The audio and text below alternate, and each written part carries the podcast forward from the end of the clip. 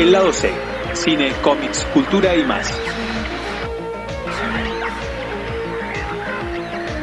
El lado C, un podcast de Cafayate.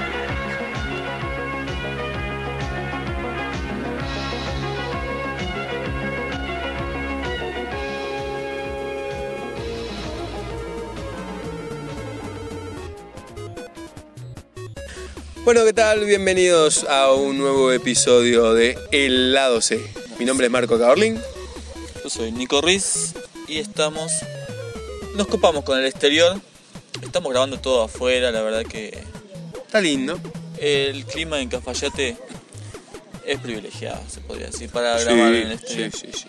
Así que estamos en una noche, no sé ustedes cuando estén escuchando esto, día, tarde, noche. Pero bueno, bienvenidos nuevamente. Y hoy tenemos un tema interesante. Interesante porque, eh, bueno, no sé si sabrán, o en el caso que no sepan, Cafayate es una, un pueblo Una ciudad una turística. ciudad turística en Salta. Y por suerte tenemos turismo casi todo el año. Sí.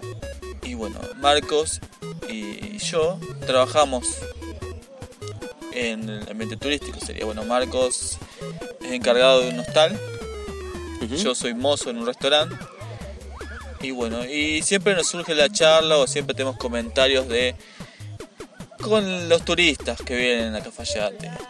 Y tenemos todo tipo de turistas de varios lados, brasileños, italianos, franceses, del interior del país, tucumanos, salteños, el clásico porteño, Claro.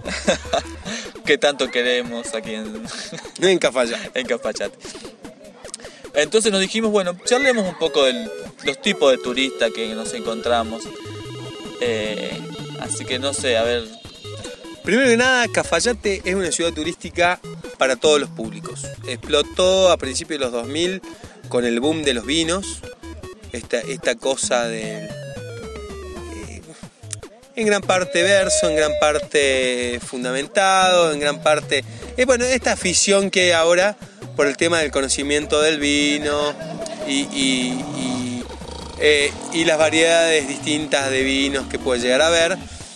Pero como también, bueno, el clima acompaña mucho, hay muchos lugares muy lindos para conocer, la quebrada de las Conchas, que es el camino de acá a Salta capital, este, la ruina de los Quilmes y gran parte de los valles es un lugar que lo hace atractivo para distintos tipos de gente, sí. ¿no? Extranjeros, gente de mucha plata y gente que viene a rascar, digamos. El gasolero, o sea, el turismo gasolero, hay turismo para todos, sería. Eh, si bien, sí, vino siempre, o sea, uva, viñedo siempre hubo Cafayate, pero bueno, sí se, eh, se puso de moda esto de la ruta del vino, ¿no? Que bueno, hay un turista que viene a hacer la ruta del vino, gen- eh, y bueno, tenemos un perrito acá. Tenemos un perrito. Estamos en el Parque de la Familia, un lugar muy lindo acá en Cafayate Nuevo. Entonces, bueno, sí. eh, tenemos el turista aventura que viene en motoquero, que Está viene bien. a hacer la ruta 40, Sí, hacer toda la ruta de la quebrada. Tenemos el turista familiar que viene como si. Es que siempre la comparo con Mar del Plata, Cafayate, como que en Buenos Aires la gente de la capital se va a Mar del Plata, o sea, la familia. Y aquí en Salta, en verano la gente viene a- sí. a veranear a Cafayate. Tenemos Sí. los ríos, Río Colorado, las cascadas. Entonces hay de todo un poco. Pero nos gustaría enfocarnos en... eh, ¿Cómo se llama? El, Turista rompe pelotas. digamos. Claro. El turista rompe pelotas. Por ejemplo, tenés un turista. Yo, yo trabajo en un hostal. Veo gente. eh, Cafayate no tiene un turismo muy estable. Sí, o sea, que de gente que, perdón, de gente que se quede mucho tiempo. Sí, el turista en general viene una, dos noches este, y, y suele eh, irse y seguir el camino. Cafayate no es un lugar donde se venga a vacacionar puntualmente, en general, sino que mucha gente hace eh, acá, sube para arriba, va a la quebrada de Humahuaca y toda la zona de Jujuy o vuelve a Ciudad Capital, Entonces, mucha gente se, se queda en Salta hace de día, viene a Cafayate. También, O gente que está en Tafí también, Tafí del Valle. claro, Y se hace una escapada a Cafayate por un día y vuelve a quedarse en Tafí. exacto. Y con este abanico que hablábamos hace un rato de la cantidad de gente que viene acá, digamos, de gente con mucho poder adquisitivo, como poco. Bueno, ahora está muy de moda el tema de las páginas como Booking o, Airbnb que te muestran el lugar que vas a alquilar, etcétera. Bueno, este, y pasa que muchas veces la gente cree que por barato este, y por bonito eh, todo tiene que funcionar a la perfección y bueno, suele haber algún tipo de falla siempre. Eh, y muchas veces pasa esta cosa de que alquilan sin mirar. Yo en mi hostel, por ejemplo, tengo habitaciones con baño privado y algunas habitaciones con baño compartido. Y pasa muchísimo que gente, en general de mediana edad para arriba, que no sabe leer. Entonces, No sabe leer agarran... en pantalla. Exactamente, no sabe leer la pantalla. Este, entonces, ¿qué hacen? Ah, mira, este está muy linda la foto que tiene y sale 900 pesos. Tiene que ser un regalo. Listo, me tocó. Y claro, termina encontrándose muchas veces con una habitación baño compartido, de tamaño reducido o con camas individuales. Y ahí arranca la, la discusión, digamos, de no, yo no jamás hubiera alquilado eso. Y hay que ponerse a explicar a la persona que no, a ver, si usted lo alquiló, o sea, el tema está en que muchas veces pasa que uno piensa que eh, va a conseguir algo barato y a la perfección y a la imaginación que uno tiene de la habitación, por ejemplo, puede llegar a querer. Y no es tan fácil. Y muchas veces terminas discutiendo con respecto a ese tipo de cosas, que es una de las más comunes discusiones que yo tengo con los huéspedes que se hospedan en, en el hostal donde yo trabajo, ¿no? Que es esta cosa de que vienen esperando que el hotel sea 5 estrellas y pagar 1.500 pesos a la noche. Pero, por ejemplo, a mí me gusta siempre hacer como un ranking Ah, de nacionalidades, ajá, yendo de el turista más insoportable al que no tan molesto. Y la verdad que yo, bueno, dentro de lo que son restaurantes, gente que va a comer, yo creo que los brasileros son uno de los más insoportables. ajá, ¿Por qué? El brasileño que va a comer va a exprimir cada centavo de lo que sea. limpia el plato con el pan, digamos. Te van a pedir todo. Se van a sacar fotos con vos, te van a pedir recomendaciones, se van a pedir el vino que vos le dijiste, todo. Va a estar todo estupendo, todo de 10. Pero a la hora de garpar, te van a pedir descuento y ellos no dejan propina. Entonces es como que cuando te toca atender a un brasilero, le esquivas un poco porque sabes que vas a tener que elaborar el doble y un tipo que después no te va bueno como digamos bueno estamos hablando de mozo el mozo aparte de su sueldo bueno tiene la- se esmera por la parte de la propina sea, Exactamente. entonces vos como mozo si vas a tener una persona a un nivel y que después eh, no se vea reflejada ese pequeño detalle de la propina y bueno, entonces ya de por sí el mozo ya, yo te digo como mozo, yo al brasileño le esquivo o ya lo trato mal. Directamente. Directamente. Como digamos que el restaurante donde trabaja eh, Nico es un restaurante de, alta, de alto nivel. Es un, es un, eh, restaurante, una bodega que maneja todo tipo, gente de adquisición, de mucha adquisición monetaria y después gente familiar. Puede ir el que quiera, o sea, puede ir del mochilero, lo que sea, pero convengamos que va apunta un poco más a un, Sí, sí, sí, a un nivel... a un nivel más alto. Alto. o sea, al menos el nivel que se da de servicio es un nivel alto, o sea, es un nivel bueno. Bueno, otra cosa que a mí me pasa similar es este el hostal donde yo trabajo está muy buen, muy bien puntuado. Este, y mucha gente cree que eh, la puntuación tiene que ver con el nivel del lugar donde eh, está hospedándose. Entonces me pasó que una vez una señora fue y nosotros teníamos un, un 9 en, en el sistema de Booking, que es uno de los más usados, y alquiló una habitación superior, se llama. ¿Por qué? Porque tiene aire acondicionado. Y la señora, bueno, primero me empezó a reclamar que, eh, no sé, la señal de wifi no le llegaba. Después que eh, las toallas de mano, ah, eso es muy común en el hostal, es que me piden toallas de mano, si son cuatro personas hospedadas, me piden cuatro toallas de mano algunos. En su casa usted, señora, usa una toalla de mano por cada uno. A mí mi baño, yo tengo una toalla de mano y, y ya está, digamos. Este, Acá, Argentina. Pero me pasa también con los franceses, porque los Ajá. franceses cuando van a comer son 10 y te tienen que tajar porque los 10 te van a pedir cada uno su, su bebida, su plato y cuando quieren pagar, quieren pagar cada uno su cuenta. O sea, Ah, y ven y dicen, no, no, no, yo no tomé un agua. O sea, y se pelean entre ellos y son, pues, bueno, son 10. Claro. Van a comer todos juntos, son amigos, yo qué sé. No, guachos, boludo. O sea, vienen, se pelean porque no tomaron, o sea, se pelean por no pagar, cada uno paga sus cosas.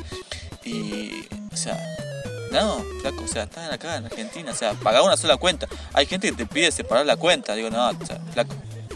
Gente que realmente te pide, te pide por separado cinco 10 tickets, diferentes distintos. Claro, sí, sí, sí. por pareja, vos son Claro. cinco parejas, te piden cinco tickets diferentes. A lo cual yo me hago que no entiendo francés y le saco un solo ticket y vayan a reclamar a otro lado. Pero esa gente es gente mala. Yo la esa gente yo no la quiero. Bueno, eh, eh, redondeando con esta señora, Sí. eh, me reclamó que la habitación era superior, le expliqué. ¿De dónde era la señora? No, no, de Buenos Aires. Era por, Simple. bueno, está bien, bueno. Simple y llano. Y el último reclamo que tuvo fue que la habitación no tenía frigobar.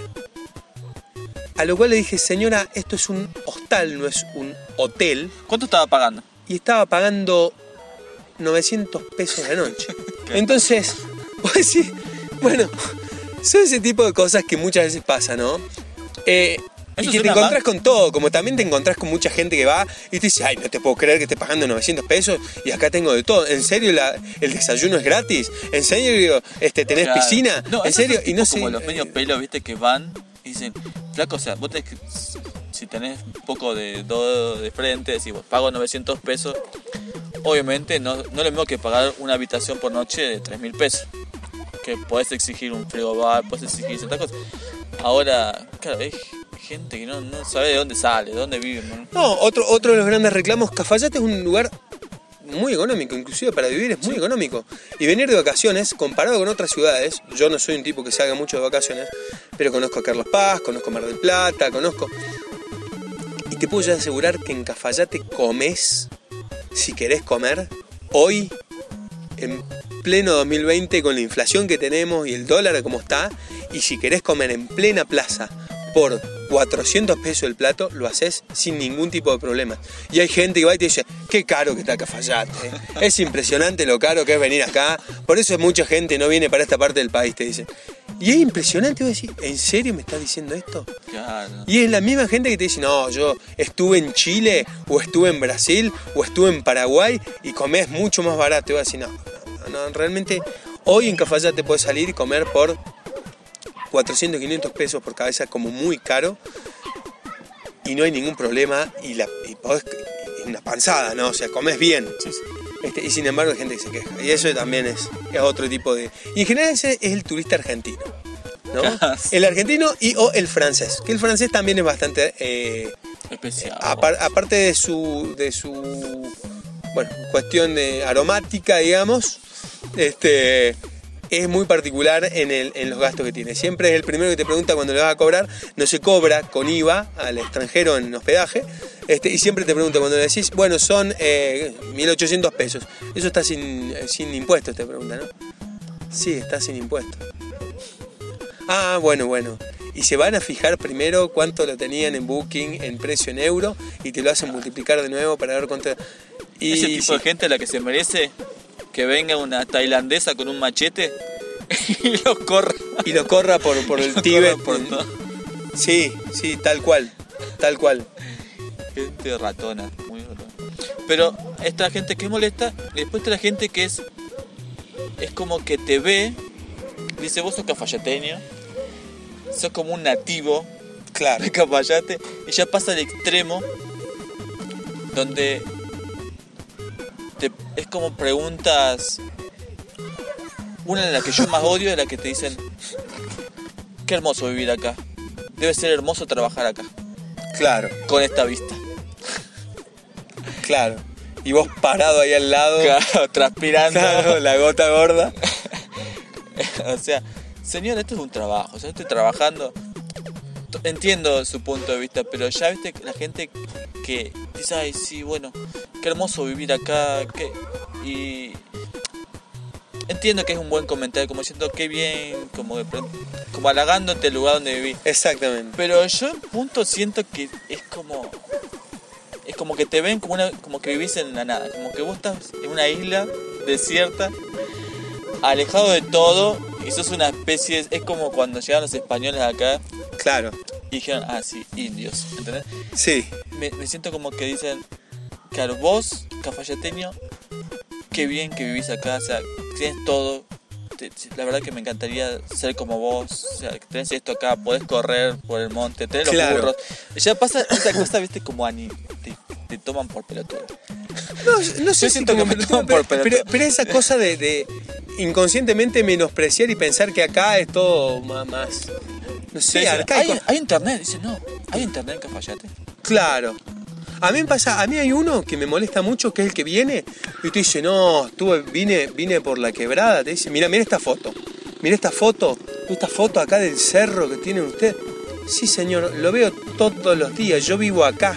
Pero parece que ellos eh, eh, lo descubre el turista Claro. y, y no, vos no tenés la visión que ellos tienen del lugar. Claro, ¿Entendés? claro. Eh, para vos es cotidiano, para ellos es importante y tienen un valor incluso eh, superior al que podés tener eh, vos porque vos lo ves todos los días. Y ven y dices, mirá, mirá esto, es hermoso, hermoso. Mira esta foto de acá de, los de los viñedos de la zona del Esteco.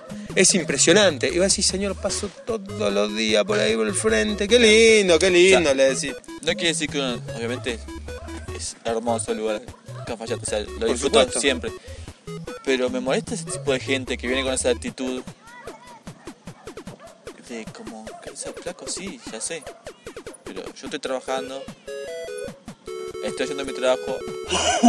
Por favor, hablemos de otra cosa. Claro. Y después de que él te pide recomendaciones, ¿no? Sí. Y se piensa que porque vos vivís acá también conocés absolutamente todo, lo cual también es, es lo opuesto a lo otro. Sí. Este, eh, eh, de, de ese que piensa que vos no conocés porque como estás acá parece que tuvieras, no sé, un tapón o unas orejeras este, que no te permiten ver la belleza del paisaje, como también está el otro que piensa que como vivís acá, vos te la vivís pasando por todos lados. Entonces te preguntan, ah, la ruta 40 camino a San Antonio de los Cobres, ¿cómo está? Y no sé, maestro, yo vivo en Cafayate, ¿entendés? San Antonio de los Cobres está a 500, y 300, 250 kilómetros acá y no voy todos los días. ¿Entendés? O te preguntan, ¿cómo estará la ruta? No, no sé, no. O hoy va a llover, te preguntan. ¿Viste? Vos trabajás así, este, estás ahí en, la recepción y te preguntan, che, mira, discúlpame, me parece que hay unas nubes. ¿Vos crees que va a llover hoy? ¿Es, es acá?". No sé, maestro, no soy je- em, em, jefe, no sé, servicio meteorológico nacional. que te también, hola, sí, no sé. ¿Vos sos de Cafayate? Sí. Ah, mira, yo vine hace unos 10 años atrás y seguramente lo conoces. Es, no sé, Pepito Mamaní. Sí, Y viste, y te miran como esperando que vos sepas quién carajo es Pepito Mamaní. claro. Porque vos sos de Cafayate y vos tenés que conocer a todos. O sea, vos Claro. conoces a todos. Exactamente. No, sí, un señor que vivía por dos cuadras de la plaza. Claro. Esos datos así en el aire. Sí, sí, sí. Y también, ¿viste? esa gente, claro, que te, pregunta cosas como que si vos estuvieras, Bueno, y la otra es el turista que agarras, este, viene y te pregunta, me ha pasado, justo me pasó hace un par de días, que me llama una turista que tenía que venir al hostal. Y viene y me dice, ¿me puedes mandar el mapa de cómo llegar? Este, eh, por WhatsApp me dice, te doy mi teléfono y me lo pasas. Sí, le digo, ¿cómo no? Ah, digamos, estamos hablando de una persona que era, creo que era oriunda también de la ciudad de Buenos Aires o provincia de Buenos Aires. ¿A qué apunté yo? A mandarle la ubicación directamente por Google Maps. A lo cual la chica me respondió, ah, no, no, no sé cómo funciona eso. Este, mandame un mapa. Este, una foto, un mapa de cómo llegar. Y vos decís, este, tenés mucho eso. O sea, se piensan que, o sea, eh, eh, tenemos más manejo de la tecnología acá, uno vive acá, que una persona viene por ahí viajando todo el tiempo. Vienen y me dicen, eh, ¿cómo puedo llegar a, no sé, a la ruina de los Quilmes? Dame el celular, te lo marco en el Google Maps. Ah, no, no, decime cómo, cómo, para dónde salgo. Realmente también está ese, ese otro polo que te muestra eso, ¿no? Digamos, gente que se supone que viene afuera, que muchas veces tenés ese que viene y te dice, ah, ¿tenés internet acá? Y después tenés el otro que, a ver, maestro, no sabe manejar internet, viene de, no sé, de Capital Federal o viene de Europa y te están pidiendo que le hagas un mapita para llegar a la, no sé, al restaurante al frente de la plaza. Hay uno también que es muy particular, un turista que es que se queja de que, por ejemplo, acá en Cafayate, que los cafayateños no son, o ellos tienen su imagen, o que el salteño no es tan salteño como ellos pensaban que era. Ah, sí, sí. Entonces, por ejemplo, me pasa en el restaurante gente que viene a comer, se pide, no sé, una humita, Claro. una humita a la olla. Y dicen, no, pero esta humita no es como. Esta humita no es como la que comí, no sé. sí. Uy, o sea, esto no está bien esto, ¿viste? O te dicen, no, ¿cómo no va a tener cabritos? ¿Cómo no? O sea, cuestión Oh, de el que- cabrito es un tema particular. seguí, seguí. Después voy a redondear en el No tema. sé si por eso. O, te- o estás escuchando, estás sonando en el restaurante música que no es folclore, que no es el chaqueño. Dicen, no, ¿cómo no me vas a poner folclore? Claro. Y vos decís, yo laburo acá nueve horas todos los días, estoy, lo último que quiero escuchar es folclore. O sea, poneme cualquier cosa, estoy harto de escuchar folclore. Más cuando terminamos de salir de la serenata, estoy harto de escuchar. Pero la gente como que eso, ¿viste? te pide que vos seas el estereotipo salteño. O sea, que vos vayas a un lugar que estés sonando folclore, que las empanadas... Me hace quejado gente de que las empanadas eran grandes. Ah, mira vos. Dice, la empanada salteña no es de este tamaño, es más chiquita. Claro. Y vos decís, no te puedes quejar de que la Vos, empanada es más grande. santafesino, me va a decir cómo tiene que ser, claro. Claro. O sea, te estás quejando de que la empanada es más chica, es más grande, tiene que ser más chica. ¿Viste? A eso güey. Quejarse de que el estereotipo salteño no está, no lo encontrás. Entonces, eh, gente que dice, no, flaco, o sea, Bueno, acá pasa mucho el tema del cabrito. La gente llega acá, ve montañas, piensa que hay cabritos por todos lados. El cabrito no es una comida eh, típica de la zona, digamos, puntualmente.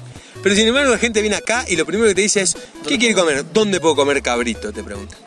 Al punto de que yo tengo, mi suegro tiene un restaurante, este, y ha tenido este inconvenientes que uno viene y le dijo, pero ¿cómo no va a ser cabrito? Este, yo quiero comer un buen cabrito, le dijo. Y a lo que mi suegro le respondió, ¿usted quiere comer buen cabrito? Mire, hay una zona en Córdoba, le dijo, al norte, cerca de Colonia Carolla, que le llaman la capital del cabrito. Vaya y pide cabrito ahí, donde es la capital del cabrito. Acá no hay cabrito en ningún lado, o lo que hay es muy poco. En realidad sí se ha puesto muy de moda y ahora vas alrededor de la plaza y hay tres o cuatro restaurantes que seguro hacen cabrito todos los días y vas a tener. Pero no es una comida típica de la zona. No es lo típico, pero la gente parece que llegar acá, ve montaña, piensa que somos todos como Heidi y, y- y tiene que haber cabrito. Y se enoja. Sí, boludo. no, sí. Este, o, o gente que piensa que, no sé, este, vos mismo le dijiste, o, quiero comer empanadas. Bueno, te mando a tal lugar, no, pero solamente tenían de carne. Y la empanada salteña de carne, ¿querés comer empanada de jamón y queso? O, de, cebolla de verdeo con queso azul. Y andá y pediste una empanada, no sé, en Palermo Sojo, metida dentro de un frasco, ¿entendés? Y listo. Pero he tenido gente en serio que se queja cuando le recomendás, ¿querés comer en serio la empanada acá? Andate acá a tal lugar. ¿Entendés? No, fui a la- yo fui a la casa de la empanada, te dice nada que ver con lo que vos me dijiste. Y sí, pero fuiste a la casa de la empanada, es el lugar donde va a comer la misma empanada que comer en cualquier lado.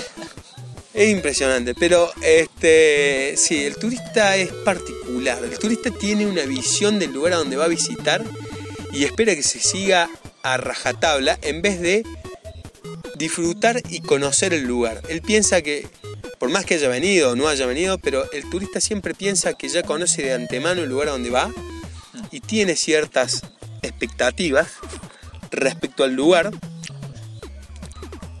que espera que se cumplan y no siempre se cumplen. Y pasa con el hospedaje, pasa con el, el paisaje y pasa con la comida y pasa con el lugar donde va a comer y cómo lo atienden, etc. Y es muy difícil cumplir con absolutamente todo. ¿no? Es muy difícil y eso es lo que genera muchas veces ese roce o esa discusión. Y pasa muchas veces que hay gente que viene con los tapones de punta. ¿no? Hay gente que va a discutir porque piensa el, el- el- el mal hablado porteño, digámoslo así, que Sí. siempre está esperando que lo caguen, que va al lugar y dice, no, pero me estás cobrando en 1242 y era 1241,50. Este, o no, eh, fui a comer a tal lado y todo le parece mal y todo le parece negativo y Eh. todo le parece que lo están cagando. Y también pasa, ¿no? Eh, pasó de que también nosotros tenemos ahí las, eh, la parrilla Sí. y un tipo se pidió el menú de parrilla y al final de, de cuentas, cuando tenía que pagar, no quiso pagar porque el asado, en lugar de haber estado de que la costilla estaba hecha a la estaca, estaba hecha a la parrilla.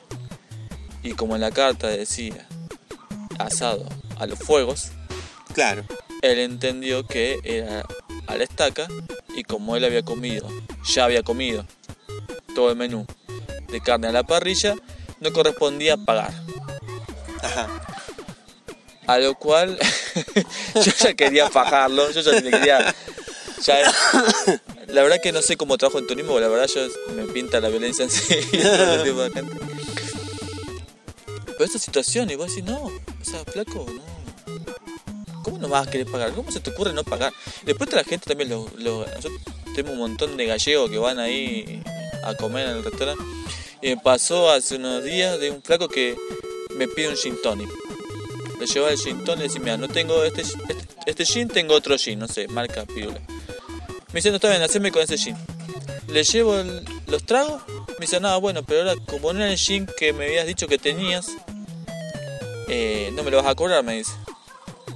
Al cual digo, eh, bueno, sí, pido en chiste, me voy. Vuelvo otra vez a la mesa, me dice, ¿y? No me vas a cobrar el trago, ¿no? Yo lo miro como diciendo, bueno, en, en general, eh, no, se lo tengo que cobrar. En general, el que hace ese tipo de chicana y, trata de. Es, es el que tiene más, Ese que más tiene más poder plata. Sí, el sí, que tiene más poder adquisitivo. Sí, sí. Siempre. Siempre. El tipo que tiene plata, por algo la tiene, digamos. Siempre quiere. No, ¿viste? cagar más arriba del culo, digamos. Eh, y ese, es- ese me molesta bastante. man. El tipo que te quiere regatear, te quiere sacar porque vino a comer dos veces, ya quiere que le no pagar, al, que le descuentes algo, ¿viste? Claro. Vos sí, hijo de puta, o sea, ni a mí, pero encima de verdad, ni siquiera yo cuando salgo a comer se me ocurriría pedir algo y después no querer pagarlo. o sea, no te voy a pedir algo y después no lo voy a, no Seguro. lo voy a querer pagar. Entonces, eh, nada, eh, ese tipo de turista la verdad que me... Y, y gen- generalmente me pasa a mí que es mucho de afuera. Los españoles particularmente, el año pasado tuvimos muchos españoles, Ajá. no sé si te pasó a vos que Sí. fuiste, pero viste... Sí, hay, hay, de- rachas así en que se Sí. ve que tienen algunos paquetes turísticos en algunos países y tenés rachas que vienen todos españoles, todos italianos, todos franceses, todos alemanes. Sí. Y me cae muy mal, la verdad, que brasileros y españoles, ¿Ah, sí? sí, sí, me cae muy mal. No me cae Yo mal. no, no los tengo tan segmentados por. Yo los, eh, Salvo los franceses. Pero por otra cuestión. Pero este. Este. Sí, sí, es todo un tema. Pero eh, de eso queríamos justamente comentar, ¿no? Porque el tema del turista. En una ciudad turística. Tiene sus avatares. Bueno, la verdad que estuvo, estuvo bueno. Quizás te da bueno si están escuchando esto en el YouTube o en, el- bueno, en Spotify no pueden comentarlo, pero en el, en el canal de YouTube Sí. da bueno dejen los comentarios. si también en nuestro Facebook. Y en nuestro Instagram pueden dejar comentarios. Exactamente. Y si laburan en, en turismo, sí, está bueno ver si esto se da a gran escala y en todos lados. o Seguro que sí, pero Nosotros somos gente con mala leche a los que les pasa.